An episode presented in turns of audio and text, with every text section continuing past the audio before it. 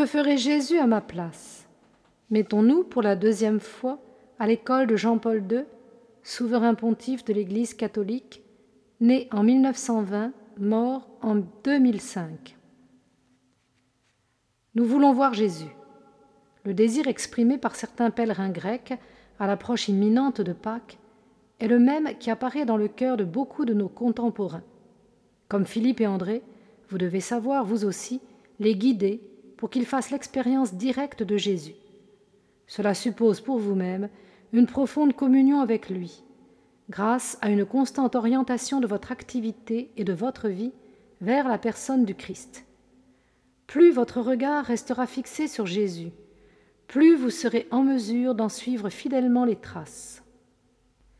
Nous devons changer de façon de penser et d'agir en tournant notre regard vers le visage du Christ crucifié et en faisant de son évangile la règle de notre vie quotidienne. De la contemplation du visage du crucifié, abandonné, ne peuvent manquer de jaillir d'importantes conséquences qui conduisent à vivre en profondeur le grand mystère de la communion qui y est contenu et révélé. Si nous avons vraiment contemplé le visage du Christ, nous ne pourrons pas ne pas nous inspirer du commandement nouveau qu'il nous a donné. Comme je vous ai aimé, vous aussi, aimez-vous les uns les autres.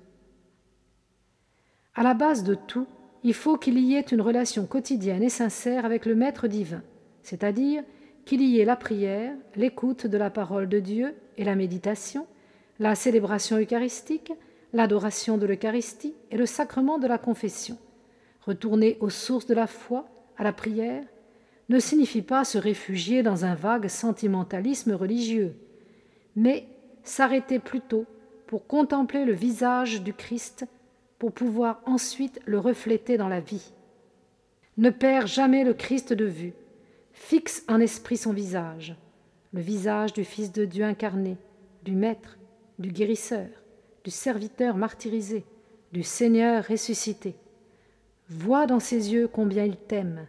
N'aie pas peur d'y répondre avec un amour sincère, juvénile. Que cet amour modèle ton monde, ta personnalité, tes relations humaines. Avec le Christ, prends le large de ta propre humanité. Ne perds pas l'espérance. La fidélité à son appel produira des fruits de bien dans ta vie. Nous avons besoin de contempler le visage du Christ, de chercher davantage la profondeur de son mystère, car il est la source véritable où puiser l'amour que nous voudrions donner.